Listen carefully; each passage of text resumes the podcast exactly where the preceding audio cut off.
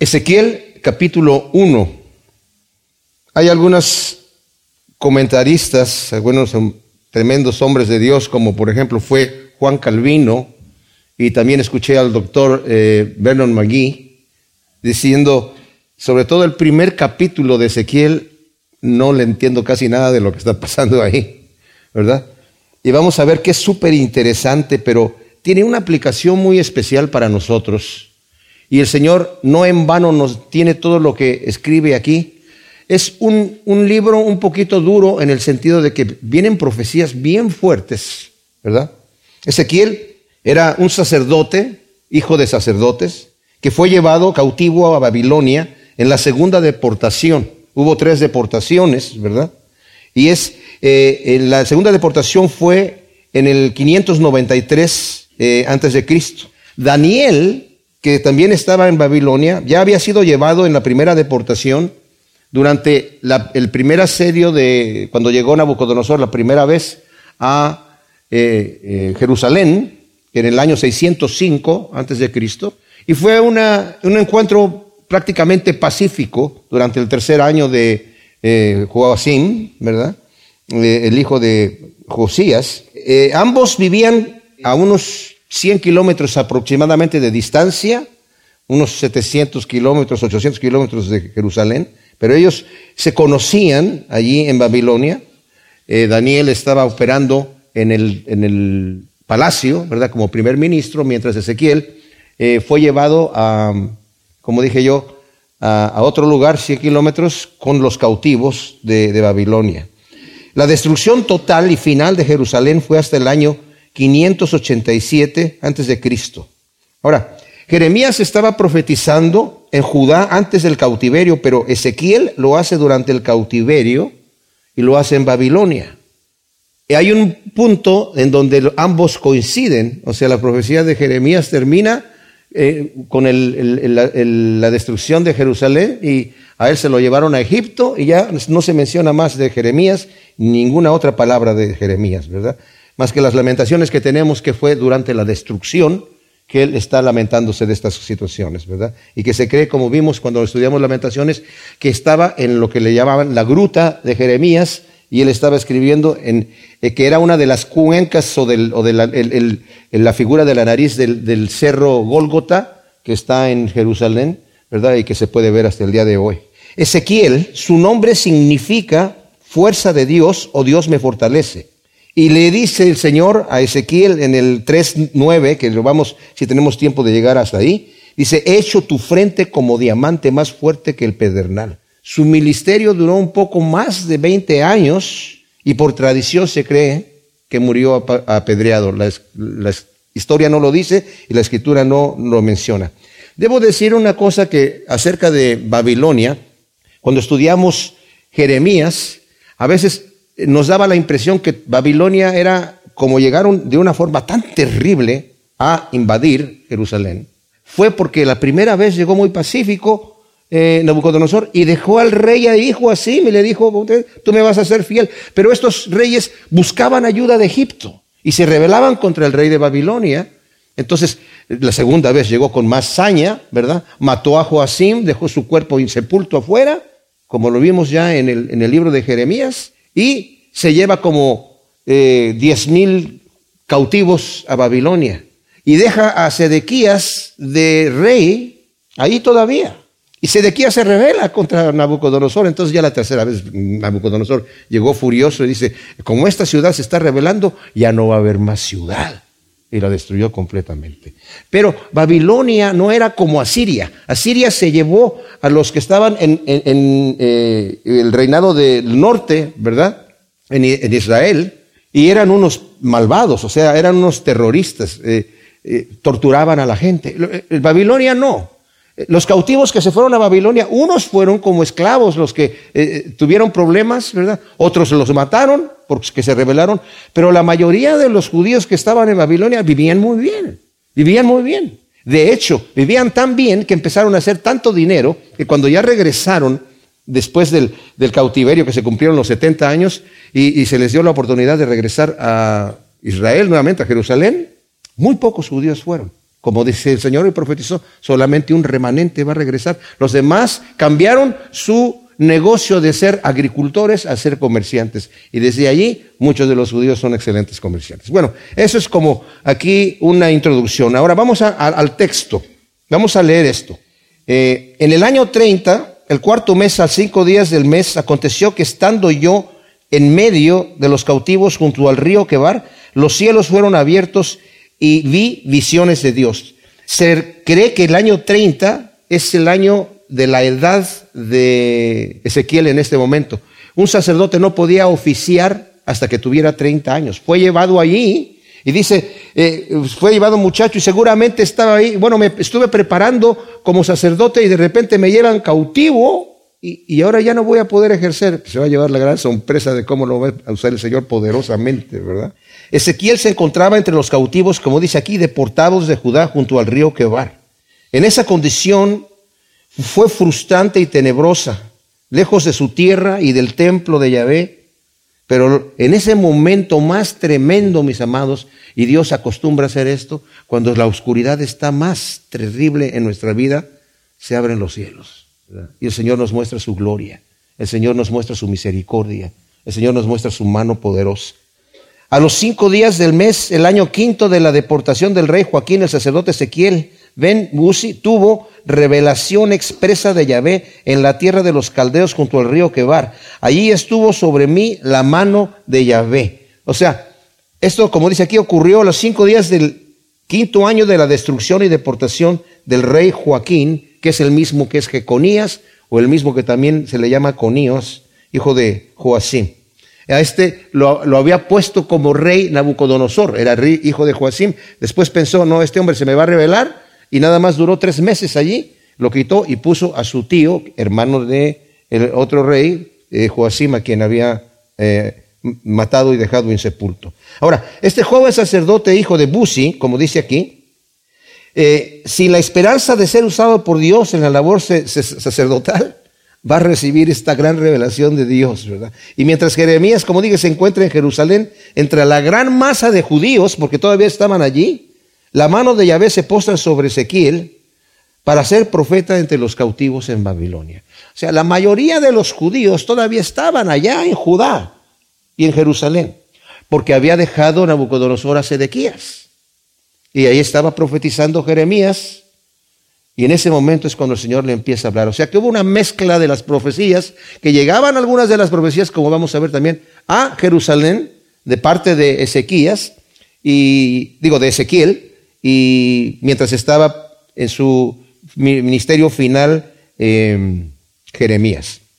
Luego dice el versículo 4, y miré allí aquí un torbellino, venía del norte, una gran nube con un fuego que se recogía dentro de sí mismo y un resplandor en torno a ella. En su centro, en medio del fuego, había una refulgencia como de metal incandescente. El objeto de estas visiones, mis amados, no es para confundir a, a los siervos de Dios o al pueblo de Dios cuando estamos leyendo aquí, sino es para infundir en la mente honorables eh, pensamientos de la grandeza y de la majestad de Dios. Vamos a ver aquí algo, parte de la descripción de la gloria de Dios. Déjenme decirles que, por ejemplo, em, Isaías, él narra la visión que tuvo en el llamado y vio al Señor en el templo, llenando el templo y su gloria llenando todo el templo, ¿verdad? Y, vio unos, unos serafines que estaban volando y, diciendo, Santo, Santo es el Señor Todopoderoso. Y es una descripción breve de la gloria de Dios en el templo, que la visión que tuvo él. La visión que nos da Ezequiel es una visión bastante grande y difícil, como la visión que tuvo, por ejemplo, el, apóstol Juan en, la isla de Patmos del Apocalipsis, cuando leemos, dice, seres con ojos por dentro y por fuera. ¿Qué, qué cosa es esto, verdad? Todas estas cosas que ve él, ¿verdad? Eh, parecido a lo que Ezequiel nos va a decir aquí. El apóstol Pablo, que dice que fue arrebatado al tercer cielo, él ya no se atreve, dice, lo que vi ahí no se puede, no se puede expresar en palabras. Así que lo que estamos leyendo aquí, mis amados, necesitamos entender que son cosas que tiene que utilizar Ezequiel con el lenguaje que tiene para poder describir lo que estaba viendo ahí. Lo que Ezequiel vio fue la apariencia de la imagen de la gloria de Dios, ya que Dios Habita, como dice 1 Timoteo 6:16, en luz inaccesible.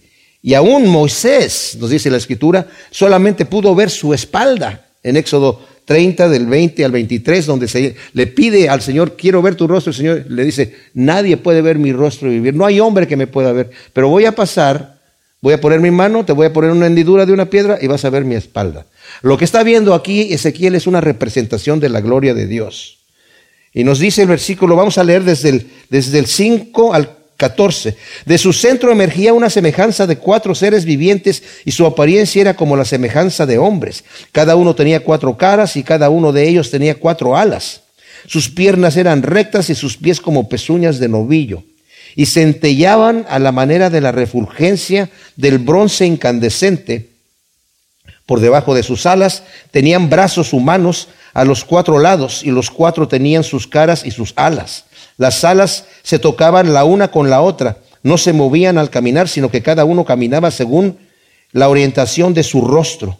El aspecto de sus rostros era como el rostro de hombre, pero los cuatro tenían también cara de león a la derecha, los cuatro tenían cara de buey a la izquierda y los cuatro tenían también cara de águila pues en su espalda, ¿verdad? En el posterior. Así eran sus caras. Sus alas estaban desplegadas hacia arriba. Cada uno tenía dos alas que se tocaban y las otras dos que cubrían sus cuerpos. Cada uno caminaba según la orientación de su rostro, iban a donde quiera que el Espíritu los movía y al caminar no se volvían. En cuanto a la semejanza de los seres vivientes, su apariencia era de ascuas de fuego encendidas como antorchas que se andaban de un lado a otro entre los seres vivientes y había un gran resplandor por el fuego de cual salían relámpagos. Los seres vivientes corrían y volvían como si fueran destellos de relámpagos. O sea, lo que vemos aquí, lo que nos está escribiendo, además del impresionante impacto de observar parte de la gloria del Dios Altísimo, ve a unos seres vivientes que luego identifica en el capítulo 10, versículo 15, y versículo 20, en donde dice eh, que eran precisamente querubines, lo que él vio, dice, entendí después que eran querubines, de los que emergen de la nube de fuego. La apariencia de estos querubines, como dice aquí, era a semejanza de hombres con cuatro caras. Y estas cuatro caras son eh, importantes. Algunos dicen que la cara de hombre significa la representación de la imagen que presenta Lucas de Cristo como el Hijo del Hombre. ¿verdad? La cara de, león es como la imagen que representa Mateo de eh, eh, el león de Judá. Eh, la cara de, buey, la imagen que presenta Marcos como el siervo del Señor. Y la cara de águila, la imagen que presenta Juan como del Hijo de Dios, ¿verdad? Aquí dice que sus piernas eran rectas, dice el versículo 7. Esto quiere decir sin rodillas y sus pies como pezuñas de novillo que centellaban como bronce incandescente. No se nos dice aquí que usan sus alas para volar en este momento. Dice que caminaban para todos lados que iban, iban caminando. Caminaban rapidísimo, como relámpagos, pero dice, no dice que estaban volando. Aunque en otras porciones que vamos a leer dicen que pues obviamente se estaban desplegando en el espacio, pero con dos alas, eh, ¿verdad? Eh, usaban sus alas, estaban desplegadas, ¿verdad? Cada uno tenía dos alas que se tocaban una con la otra y las otras dos alas cubrían su cuerpo, ¿verdad? Entonces no dice que estaban utilizándolas para volar, pero de cualquier manera, en donde sí dicen que las alas eran para volar, era en la visión que tuvo eh, Isaías de los serafines y aquellos tenían seis alas. Estos tienen cuatro y debajo de, sus, de sus alas eh, tienen eh, brazos, ¿verdad? Eh, para que nos deja ver que era para actuar, ¿verdad? Para hacer la obra del Señor. Ahora, cada uno tenía una cara de hombre mirando al frente, bueno, ya vimos ese punto, que también lo explica también Apocalipsis 4 del 6 al 7, en donde hay diferentes seres vivientes, uno con cara de león, otro con cara de, buey, otro igual que la descripción que dice aquí, ¿verdad? Cada uno caminaba, dice aquí, velozmente sin volverse a donde el Espíritu lo guiaban. Voy a leer el, de la versión de la nueva traducción viviente, lo que sería el versículo 12 al 14. Los seres iban en la dirección que indicaba el Espíritu, se movían de frente hacia adelante en la dirección que fuera, sin darse vuelta. Los seres vivientes parecían carbones encendidos o antorchas brillantes, y daba la impresión de que entre ellos destellaban relámpagos, y los seres vivientes se desplazaban velozmente de un lado a otro como centellas. Ahora, versículo 15, mientras contemplaba a los seres vivientes, vio una rueda en el suelo junto al frente de cada uno de los cuatro seres vivientes. El aspecto de las ruedas era como el brillo del crisólito las cuatro tenían la misma apariencia y su hechura era como si una rueda estuviera encajada en medio de la otra, para poder rodar en las cuatro direcciones sin tener que girar cuando rodaban. Sus circunferencias eran de gran altura e infundían pavor, pues las cuatro tenían sus circunferencias llenas de ojos alrededor. Cuando los seres vivientes andaban, las ruedas andaban con ellos, y cuando los seres vivientes eh, alzaban, se alzaban sobre la tierra, las ruedas se alzaban. Iban a donde quiera que el Espíritu los movía, hacia donde los llevaba el Espíritu. Las ruedas se alzaban junto con ellos, porque las ruedas llevaban el Espíritu de los seres vivientes. Cuando ellos andaban, andaban ellas, y cuando ellos se detenían, se detenían ellas, y cuando se alzaban de la tierra, las ruedas iban junto a ellos, porque las ruedas llevan el Espíritu de los seres vivientes. Sobre las cabezas de los seres vivientes había la semejanza de un firmamento como de hielo extremadamente fuerte, extendido por encima sobre sus cabezas, y debajo del firmamento sus alas expandidas se tocaban entre sí. Cada uno tenía dos alas que cubrían su cuerpo por ambos lados. Cuando avanzaban, oía el ruido de sus alas. Fíjense, cuando avanzaban, como el estruendo de aguas caudalosas, como la voz del Shaddai, ruido tumultuoso como el fragor de un ejército al detenerse, sus alas se plegaban, y cuando se oía una voz en el firmamento, encima de sus cabezas se detenían y sus alas se plegaban. Tremenda visión que tiene aquí. Ahora, es absurdo, como muchos han interpretado, ver esta visión de las ruedas de Ezequiel como helicópteros o platillos voladores u otra clase de ovni o nave extraterrestre. Es, ridículo. Ciertamente, como dije, como decía Calvino, es muy difícil interpretar esto y sobre todo aplicarlo a, la vida, pero es la descripción que Ezequiel está dando de la gloria de Dios en las palabras que él puede interpretarlo, ¿verdad? La majestuosidad de la visión de Ezequiel es con el objeto de crear en el profeta un sentimiento de reverencia eh, pavorosa, o sea, decir, o sea, no es para se por a temblar, pero sí es para ver la gloria de Dios. Como les he platicado en otras ocasiones, eh, eh, Charles Simeon, un tremendo hombre de Dios en, en el 1800 y tantos, ¿verdad? Eh, eh, pastor y, comentarista de la escritura, tremendo, tremendo. Dice, por muy santo que sea uno, y por muy beato y, piadoso, no hay hombre que no se ponga a temblar con el puro hecho de, saber que va a estar delante de la presencia del Dios Santísimo. ¿verdad? Y es, lo que está eh, ocurriendo aquí con Ezequiel. Está viendo la majestuosidad porque él va a tener un ministerio tremendo. El versículo 24 nos dice que el ruido de las alas de los querubines era súper estruendoso, comparable a las aguas caudalosas, a la misma voz de Dios y al ruido tumultuoso de un ejército en la batalla. Pero el 25 nos dice que en cuanto se oía la voz en el firmamento del que estaba sentado en el trono, los querubines se detenían y plegaban las alas. Toda la atención del espectador estaba dirigida a la voz que eh, provenía del cielo. Esto es importante porque la voz de Dios, mis amados, solamente puede percibirse bien cuando se cierran los oídos a las voces de los ruidos del mundo. El final del versículo 24 nos dice, al, al detenerse sus alas se plegaban, pero nos dice cuando se detienen. Cuando se oía una voz en el firmamento encima de sus cabezas, se detenían para que no hubiera más ruido que se escuchara la voz que viene de arriba. Sobre el firmamento que estaba encima de sus cabezas había como la apariencia de una piedra de zafiro a semejanza de un trono. Y sobre la semejanza del trono una semejanza como la apariencia de un hombre por encima de él. Entonces vi como una refulgencia de bronce acrisolado y una apariencia de fuego lo enmarcaba, de lo que parecía ser la apariencia de sus lomos hacia arriba, o sea, de su, de su cintura para arriba, y de lo que parecía ser la apariencia de su cintura para abajo. Vi como una apariencia de fuego que tenía un resplandor todo en torno, a semejanza del arco que suele aparecer en la nube en el día de lluvia, Así era la apariencia de la refulgencia alrededor de él.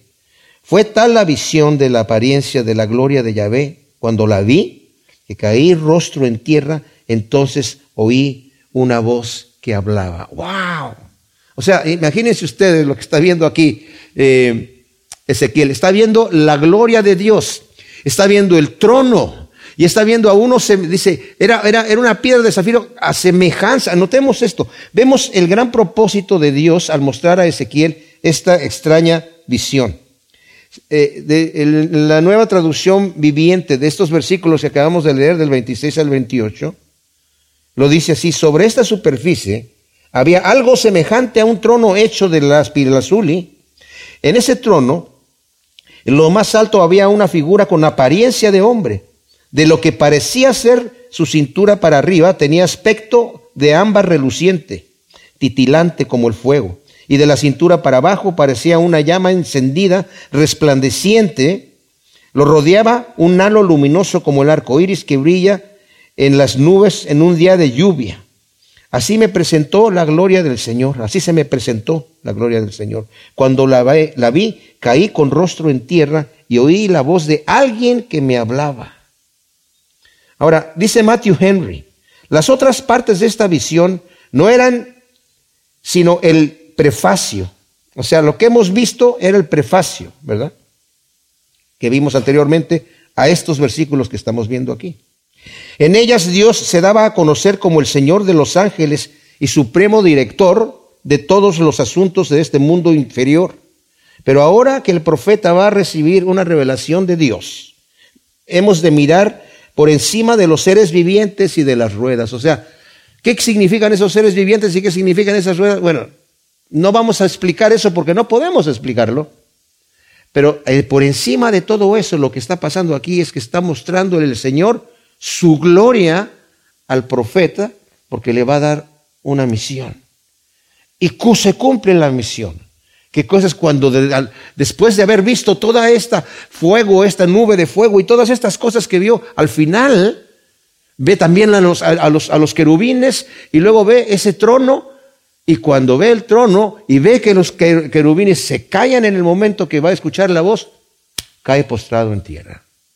En el versículo 26 se describe la apariencia de una piedra de zafiro. Dice, a semejanza de un trono. Sobre la semejanza del trono, una semejanza como la apariencia de un hombre por encima. Algunos comentaristas, como Finberg, hacen notar que en un libro profético del Antiguo Testamento no debería ni siquiera mencionarse la apariencia de un hombre hablando de Dios. Pero la razón no puede ser otra que se está refiriendo al Cristo preencarnado. Dice este mismo comentarista, cuando el lector corriente de la escritura llega a un pasaje como Ezequiel, puede a veces, Ezequiel 1, puede a veces pensar que las materias bajo consideración están muy alejadas de su vida y servicio, pero lo contrario es lo cierto. Justamente como Ezequiel fue un mensajero fiel por Dios, advirtiendo del juicio para los incrédulos y asegurando bendición para los creyentes, así también pues nosotros hoy tenemos el privilegio sin par de convocar a todos los hombres a la verdad de Cristo en el Señor. Ahora, en el capítulo 2 de Ezequiel dice, y me dijo, hijo de hombre, ponte sobre tus pies y hablaré contigo. Eh, en nuestra Biblia está dividida en capítulos y versículos, pero el libro está escrito todo parejo. Está, acaba de decir en el, en el versículo eh, anterior, dice, tal fue la visión de la apariencia de la gloria de Yahvé, cuando la vi caí rostro en tierra, entonces oí una voz que hablaba y me dijo, o sea, continúa. ¿Qué es lo que decía? Hijo de hombre, ponte sobre tus pies y hablaré contigo. O sea, estando en esta posición ya sin fuerzas para levantarse, escucha la voz que le dice, hijo del hombre. Este término se repite 93 veces para referirse a Ezequiel en contraste con el Dios majestuoso, para darle a entender que Ezequiel era meramente un hombre mortal. Y por eso el Señor le presenta su gloria, porque el ministerio de Ezequiel es pesadísimo, pero le presenta su gloria para mostrarle justamente esto. Yo soy el Dios Todopoderoso, hijo de hombre, tienes un mandato aquí. Ahora, estando en la posición sin fuerzas, dice, el Señor lo, va a tocar. Y el, el, mandato es de ponerse en pie para recibir instrucción de Dios. Y dice el versículo 2, Después que me habló el Espíritu entró en mí y me afirmó sobre mis pies y escuché al que me hablaba. O sea, aunque Ezequiel no tenía fuerzas para ponerse en pie a causa de la visión, el Espíritu de Dios entró en él para afirmarlo, a la manera de Daniel también en el 8.18, en el 10.9 al, al, 9 y en el 17 y 19, donde dice Daniel, estaba yo ya sin fuerzas después de haber visto la gloria de Dios y me toca el Señor y me dice, levántate, ¿verdad? Lo mismo le pasa a Juan en el Apocalipsis 1.17 cuando ve la visión de Cristo, ¿verdad? Y dice, caí postro, postrado a tierra y no tenía fuerzas y el Señor me tocó y me dice, levántate, ¿verdad? No temas. El Señor, notemos que al momento de recibir el mandato de ponerse de pie, el Espíritu fortalece a Ezequiel, capacitándolo para obedecer la orden y llevar a cabo el ministerio encomendado. Y el Señor siempre es así. El Señor no nos va a dar una orden sin darnos el poder y la capacitación para llevar a cabo aquello que nos está ordenando. Cuando sus discípulos les dijo, yo los voy a enviar como ovejas en medio de lobos, ay, no, ¿qué vamos a hacer? Yo les voy a dar poder. Ustedes no vayan a hacer nada, esperen en Jerusalén hasta que reciban poder de lo alto. Y una vez que lo reciban, van a poder hacer obras mayores que yo, porque yo ya me voy, dijo el Señor. Ahora, que me decía, hijo de hombre, yo te envío a los hijos de Israel, a esos paganos rebeldes que se rebelan contra mí. Tanto ellos como sus padres se han rebelado contra mí hasta este mismo día. A hijos de rostro duro y obstinado corazón te envío y les dirás, así dice Yahvé Adonai, te escuchen o no te escuchen, pues son casa rebelde y tienen que reconocer que un profeta ha estado en medio de ellos. O sea, la misión de Ezequiel debe llevar a cabo la dura y peligrosa, pero manifiesta compasión de Dios a su pueblo rebelde. O sea, su labor es dura y peligrosa, pero manifiesta la compasión de Dios a su pueblo rebelde. ¿Por qué? Porque le dice, van a saber ellos que hubo un profeta en medio de ellos. Le advierte el Señor que el pueblo judío es de rostro duro y obstinado. No obstante, ellos escuchen o no, sabrán que, que Dios fielmente había enviado un profeta, como el Señor le había dicho también en el libro de Jeremías. Yo constantemente, diariamente, temprano les enviaba palabra, pero ustedes no quisieron escuchar. Y tú, hijo de hombre, no temas a ellos ni sus palabras, aunque te halles entre cardos y espinas y moras con escorpiones, no tengas temor de sus palabras ni te espantes ante ellos, porque son casa rebelde. Les hablarás pues mis palabras, escuchen o dejen de escuchar, porque son muy rebeldes. O sea, el Señor le ordena a Ezequiel no tener temor como le ordenó a Jeremías que le dijo, que es que yo soy muy joven. Le dijo, Jeremías, no digas que yo soy joven, porque yo te voy a enviar y tú vas a decir lo que yo te voy a decir. Y no les tengas temor, porque si tú les tienes temor, yo te voy a hacer temblar delante de ellos. Así que aquí Ezequiel, el Señor ya le manifestó su gloria. Le acaba de manifestar su poder a levantarlo de allí. Ahora dice, ahora yo te envío y no les temas. Como dije más adelante, dice, el versículo 9 del capítulo 3, he hecho tu frente como diamante más fuerte que el pedernal. No los temas ni te cobardes ante ellos porque son casa rebelde. ¡Wow! Tremenda cosa. Ahora, también le está diciendo Ezequiel, acabas de venir de un éxtasis en donde has visto la gloria de Dios y has quedado maravillado y te has postrado en tu rostro. Ok, ahora yo te voy a enviar allá. Y allá no vas a estar viendo, sí el Señor se va a manifestar varias veces su gloria, pero yo te voy a enviar en medio de escorpiones, de cardos y de gente que te va a estar atacando de esta manera. Ahora el, el mandamiento es duro para Ezequiel en este momento. Y dice, pero tú hijo de hombre, escucha lo que yo te hablo, no seas rebelde como la casa rebelde, abre tu boca, come lo que te doy. Y miré aquí una mano que se extendía hacia mí y en ella había un rollo escrito y lo extendió ante mí y estaba escrito por dentro y por fuera y lo, escrito en él eran endechas, lamentaciones y ayes. O sea, ahora amonesta a Ezequiel a obedecer la encomienda de Dios, hablar su palabra y a no ser rebelde. Y Yahvé le presenta a Ezequiel una mano extendida. Es interesante que no dice que fue un brazo, ¿verdad? Es una mano solamente, con un rollo escrito por dentro y por fuera, con endechas y lamentaciones, y le dice, come este libro ¿verdad?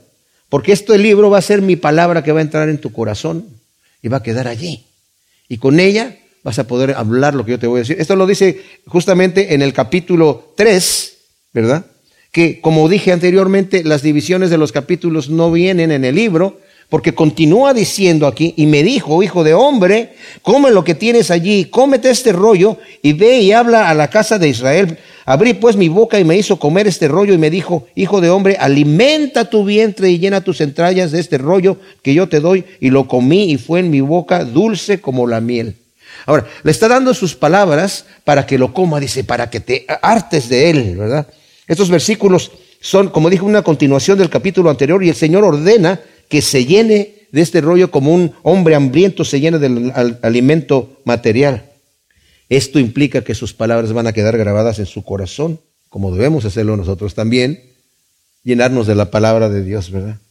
Aunque al comer el rollo, este fue en su boca dulce como la miel, después va a ser para él amargura por la indignación de su espíritu, dice el versículo 10, el 14. Me alzó pues el espíritu y me llevó y yo iba con amargura. O sea, entró sobre mí este, este, fue dulce en mi boca como también el rollo que se le dio en Apocalipsis a Juan, en el versículo, capítulo 10, del 8 al 11, que dice, este rollo fue dulce para mí, eran juicios contra la tierra.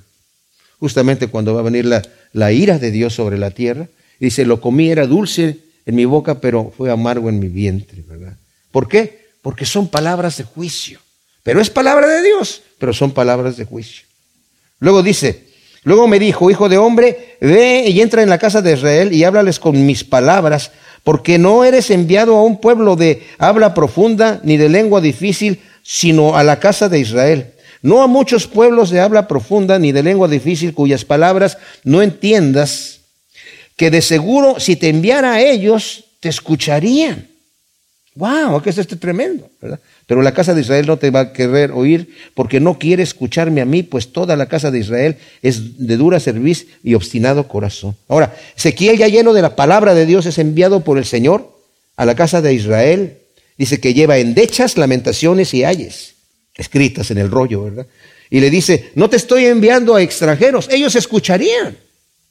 Si te enviara a ellos, aunque eh, no entiendes su lenguaje, ellos sí escucharían. Te voy a enviar a la casa rebelde, ¿verdad? Como el Señor eh, dijo también en Mateo 11 del 21 al 24 cuando da estos ayes de ay de ti Corazina, de ti Betsaida, que si en Tiro y en Sidón se hubieran hablado las palabras, hecho los milagros que se han hecho en ti y hubieran ya se hubieran convertido, eh, en silicio y en ceniza. Ay de ti, Capernaum, que si lo que se ha hecho en ti se hubiera hecho en Sodoma y en Gomorra, ellos se hubieran arrepentido. ¡Wow! ¡Qué tremendo! Tremendo, tremendo. Ahora, ¿por qué el Señor no lo hizo eso en Sodoma y en Gomorra? No sé. Él es un Dios justo y santo, ¿verdad? Yo no puedo entender sus procederes, pero sí sabemos que la fidelidad de Dios para con su pueblo fue tremenda, porque se corrompieron terriblemente, como lo vamos a ver en un futuro después, ¿verdad? Dios le dice eh, al profeta que los está enviando delante de este pueblo obstinado, ¿verdad? Y leamos el versículo 8. Yo endurezco tu rostro contra los rostros de ellos y endurezco tu frente contra sus frentes. He hecho tu mente como diamante más fuerte que el pedernal. No los temas ni te cobardes ante ellos, porque son casa rebelde. Wow. O sea, en otras palabras le está diciendo el Señor, yo te voy a endurecer. Ellos son duros, ellos son obstinados. Yo te voy a hacer obstinado, pero obstinado para que les estés dando la palabra de Dios. Y voy a hacer tu rostro como diamante, ¿verdad? Para quebrantar el pedernal de ellos. O sea, para, te estoy dando el valor que necesitas para enfrentarte a este pueblo rebelde. Y tremendo lo que el Señor está haciendo, ¿verdad? Entonces, como dije, Dios fortalece y capacita a su siervo para el duro ministerio que tiene por delante. Y luego dice, y me dijo además, hijo de hombre, recibe en tu corazón todas las palabras que te digo y escúchalas con tus oídos. Acércate a los cautivos, a los hijos de tu pueblo, y háblales diciendo, así dice Adonai, Yahvé, te escuchen o no te escuches. O sea, el, eh, el Señor está exhortando a Ezequiel a recibir en su corazón las palabras que Él le dijo, que Él mismo las escuche, como le dice Pablo a Timoteo, en el capítulo 4 del 12 al 16. Eh, Timoteo, tú también escucha las instrucciones que yo te estoy dando para que tú las entregues, escúchalas para ti mismo. Lo que tú estés leyendo, predicador, predícate a ti mismo, antes de que prediques a los demás. Es lo que está diciéndole aquí también. Ella vuelve a reiterar al profeta que te estoy enviando delante de estos cautivos y te escuchen o no, porque no importa el resultado. En cierta manera, mis amados, del ministerio. O sea, sí importa. Pero a pesar del resultado del ministerio, nosotros necesitamos ser fieles. Hay gente que se da por vencida porque el ministerio, no hay mucha gente que esté escuchando. Pues, ¿Cuánta gente escuchó a Jeremías? ¿Cuánta gente escuchó? Bueno, algunos van a escuchar aquí también a Ezequiel, pero muy pocos, un remanente nada más. O sea que no es así como se mide la obediencia de la orden que a uno le está dando el Señor. El Señor no ha dicho, a donde yo te envíe vas a tener un éxito brillante, ¿verdad? Y si no, entonces mejor dedícate a otra cosa. No. Y enseguida el Espíritu me alzó y oí detrás de mí el sonido de un estruendo tumultuoso cuando la gloria de Yahvé se elevó eh, del sitio. Y el revuelo de las alas de los seres vivientes, rozando una con la otra, junto con el fragor de las ruedas delante de ellos, era como el sonido del gran estruendo. O sea, inmediatamente el Señor alza a Ezequiel en medio de un gran estruendo por las alas de los querubines, rozando mientras se eleva Traducción alternativa dice, entonces el Espíritu de Dios me levantó y detrás de mí oí decir con el estruendo de un terremoto, bendita sea la gloria del Señor donde Él habita. Como un refuerzo nuevamente de la gloria de Dios. Y le dice luego, me alzó pues el Espíritu y me llevó y yo iba con amargura en la indignación de mi espíritu, pues la mano de Yahvé pesaba gravemente sobre mí, y vine a los cautivos en Tel Aviv que vivían a orillas del río Quebar, y me senté donde estaban sentados allí, entre ellos permanecí perplejo durante siete días. O sea, mientras Ezequiel es llevado por el espíritu, la mano pesaba sobre él, llenándolo de amargura por la indignación del pecado del pueblo produjo esas, esas endechas. O sea, el Señor hace sentir a Ezequiel lo que Dios está sintiendo por el pueblo. O sea, ama al pueblo, pero siente una indignación tremenda. Y viene a los cautivos que estaban sentados a orillas del río Quebar, se queda perplejo y en silencio ahí, ¿verdad? Fíjense, me, dice, donde estaban entre ellos permanecí perplejo durante ellos y en silencio por siete días. Al cabo de los siete días aconteció que la palabra de Yahvé vino a mí diciendo, hijo de hombre, yo te he puesto por atalaya a la casa de Israel, y cuando oigas una palabra de mi boca, la, darás a ellos como advertencia de parte mía. Cuando yo diga al impío, de cierto morirá, si tú no se lo anticipas ni lo amonestas, para que el impío se aperciba de su mal camino, a fin de que viva, el impío morirá por su maldad, pero yo demandaré su sangre de tu mano. Pero si tú amonestas al impío y él no se convierte de su maldad y de su mal camino, él morirá por su maldad, pero tú habrás librado tu alma. Si algún justo se aparta de su justicia y hace maldad, pondré un tropiezo delante de él y morirá, porque tú no lo amonestaste, pero por su pecado morirá y, eh, las obras de justicia que hizo no serán recordadas, pero yo demandaré su sangre de tu mano. Pero si amonestas al justo para que no peque. Y él no peca, de cierto vivirá porque fue amonestado y tú también habrás librado tu alma. Bueno, qué tremendo es esto. Ezequiel debe informar lo que ha oído de parte de Dios para el impío como para un justo amonestando a ambos, ¿verdad? Ezequiel es hecho responsable de amonestarlos para librar su alma. Dice que lo ha puesto como atalaya, ¿verdad? Y ahí se apoyó sobre mí la mano de Yahvé y me dijo, levántate, sal a la llanura y ahí hablaré contigo. Me levanté pues y salí a la llanura que, y ahí estaba la gloria de Yahvé como la gloria que había visto junto al río Quebar y caí sobre mi rostro. Después Yahvé apoya su mano sobre el atribulado profeta que está allí y le ordena que se levante de donde está y salga a la llanura. Y el Señor le hace ver a Ezequiel nuevamente la visión de su gloria como lo había visto anteriormente. Qué gran consuelo para el profeta que está tribulado. Pero nosotros vemos su gloria por fe, como dice segunda de Corintios 3, 18. Vemos la gloria de Dios como por un espejo y somos transformados de gloria en gloria. Él la vio físicamente. Le dice que lo ha puesto como atalaya. El atalaya tenía la obligación de anunciar, ¿verdad? Lo que en este caso no, no el peligro que venía, como el atallado volteaba para todos lados, sino en este caso lo que el Señor le estaba diciendo, ¿verdad? Ahora, es interesante cómo le está diciendo aquí a Ezequiel. Ezequiel, tú tienes una responsabilidad. no pensemos como yo pensaba antes, y es posible, pero ahora no lo, no lo veo así. Más adelante también, eh, eh, esto también lo vemos en el capítulo 33 del versículo 10 al 20, ¿verdad? Donde también le vuelve a decir lo mismo. Pero el detalle aquí, esto es una misión específica de Ezequiel. ¿Qué cosa? Que si no previene al pecador, el Señor le va a demandar la, la sangre de su mano. Yo no sé si eso se aplica a todos nosotros, es posible.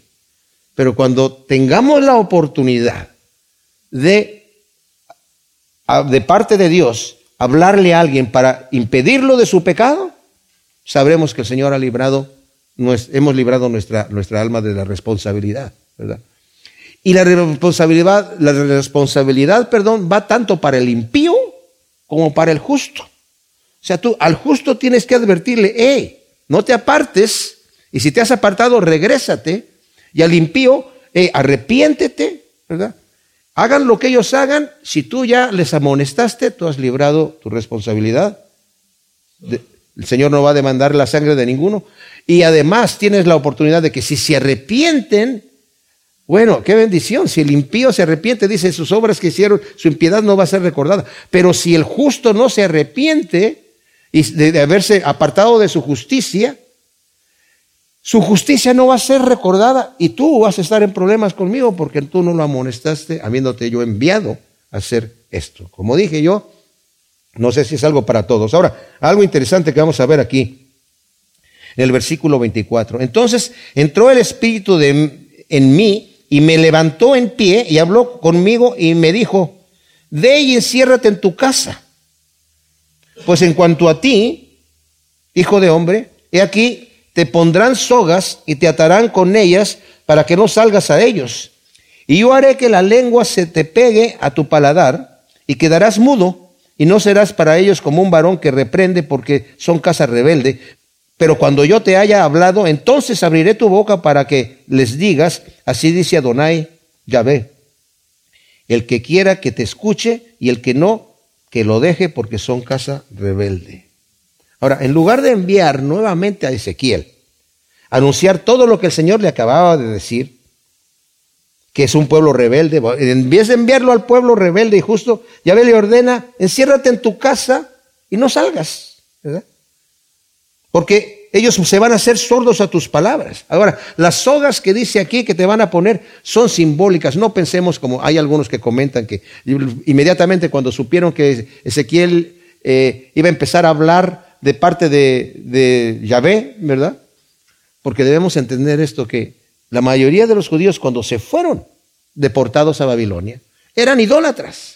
Y continuaron siendo idólatras allá. Es más, vieron nuevos dioses y ¡ay, qué perfecto es lo que queríamos nosotros! Y vieron toda la abundancia y todo el asunto. Entonces, venía un profeta como Ezequiel e inmediatamente era, no te queremos escuchar a ti, queremos seguir viviendo. Y además, como dije, Babilonia era un lugar de mucha opulencia, de mucha riqueza.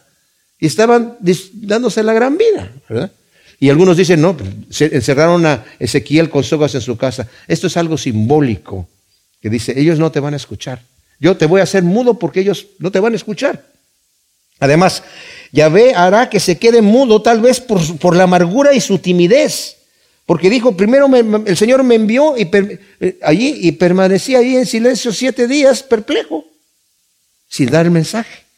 Entonces el Señor tal vez viendo la timidez de él, ¿verdad? Y la amargura que tenía en su corazón, déjate un momentito allí hasta que yo te diga y te abra la boca. Y es también un tiempo, eh, hasta que él esté bien dispuesto, como dije, y es también un tiempo en donde recibirá más palabra de Yahvé, mientras cumpla su ministerio en silencio y solamente con señales simbólicas. Vamos a ver que, eh, y, esto es interesante notarlo, porque también hay, hay, quien dice que Ezequiel eh, se quedó esperando a estar completamente preparado por Dios, que le va, a abrir su boca y va eh, eh, a, empezar a anunciar con denuedo la palabra de Dios. Al que quiera oír, que escuche, y al que no quiera oír, que no escuche, que lo deje, dice el Señor, porque es pueblo rebelde. Entonces, como lo está preparando para eso, hay algunos comentaristas que dicen que Ezequiel, todo lo que vemos después de esto, que dice, vino a mi palabra del Señor, todavía no habló. Estaba ahí mudo, hasta el final del capítulo 11, donde dice, y, y abrí mi boca y le dije al pueblo. Pero también vemos otras señales en donde Ezequiel le va a dar unas señales a, Ezequiel para hacer, ¿verdad? Y pues tal vez no va a estar hablándole al pueblo, pero va a estar hablándole a las señales que, que él va a estar haciendo, muy interesantes, ¿verdad? Pero esto nos deja ver, mis amados, que el Señor, ¿por qué digo que es aplicable a nosotros? Primero, en el primer capítulo vimos la gloria de Dios majestuosa, apareciéndose a un hombre que el Señor está preparando. Cuando nosotros estamos dispuestos a que la gloria de Dios se manifieste a nosotros, el Señor nos va a mostrar su gloria y nos va a preparar para el ministerio. Vimos también que eh, eh, el, Señor lo está enviando ya con un ministerio específico y lo está capacitando para hacer aquello para lo cual lo está preparando y el Señor eso también hace con nosotros. No nos va a enviar a ningún lugar hasta que nos capacite. Pero también veo aquí yo la misericordia de Dios en que hasta que la persona está lista, el Señor también dice, ok, no te preocupes, yo voy a estar preparando también tu corazón y cuando ya estés dispuesto, cuando tengas eso, como preparó a Moisés. Como Moisés al principio que veo que el pueblo se rebeló, dijo, Señor, ¿acaso yo di a luz a este pueblo para que yo esté aquí? dice Moisés, sí, tienes razón Moisés, hazte un lado que los voy a, matar a todos y de ti voy a levantar una gran nación. Ah, no, Señor, si vas a hacer eso, entonces borra mi nombre del libro de la vida. Ah, entonces ya lo preparó a Moisés, ¿verdad? Para un duro trabajo. Y el Señor también está preparando aquí a Ezequiel para un duro trabajo. Señor, te damos gracias por tu palabra. Te pedimos que tú siembres todas estas cosas en nuestro corazón y que este libro sea alimento para nosotros, aunque son palabras de juicio, pero para que sepamos, Señor, que tú eres un Dios santo, compasivo, y que aunque castigas a tu pueblo, Señor, tú tienes compasión de él. Gracias te damos en el nombre de Cristo Jesús. Amén.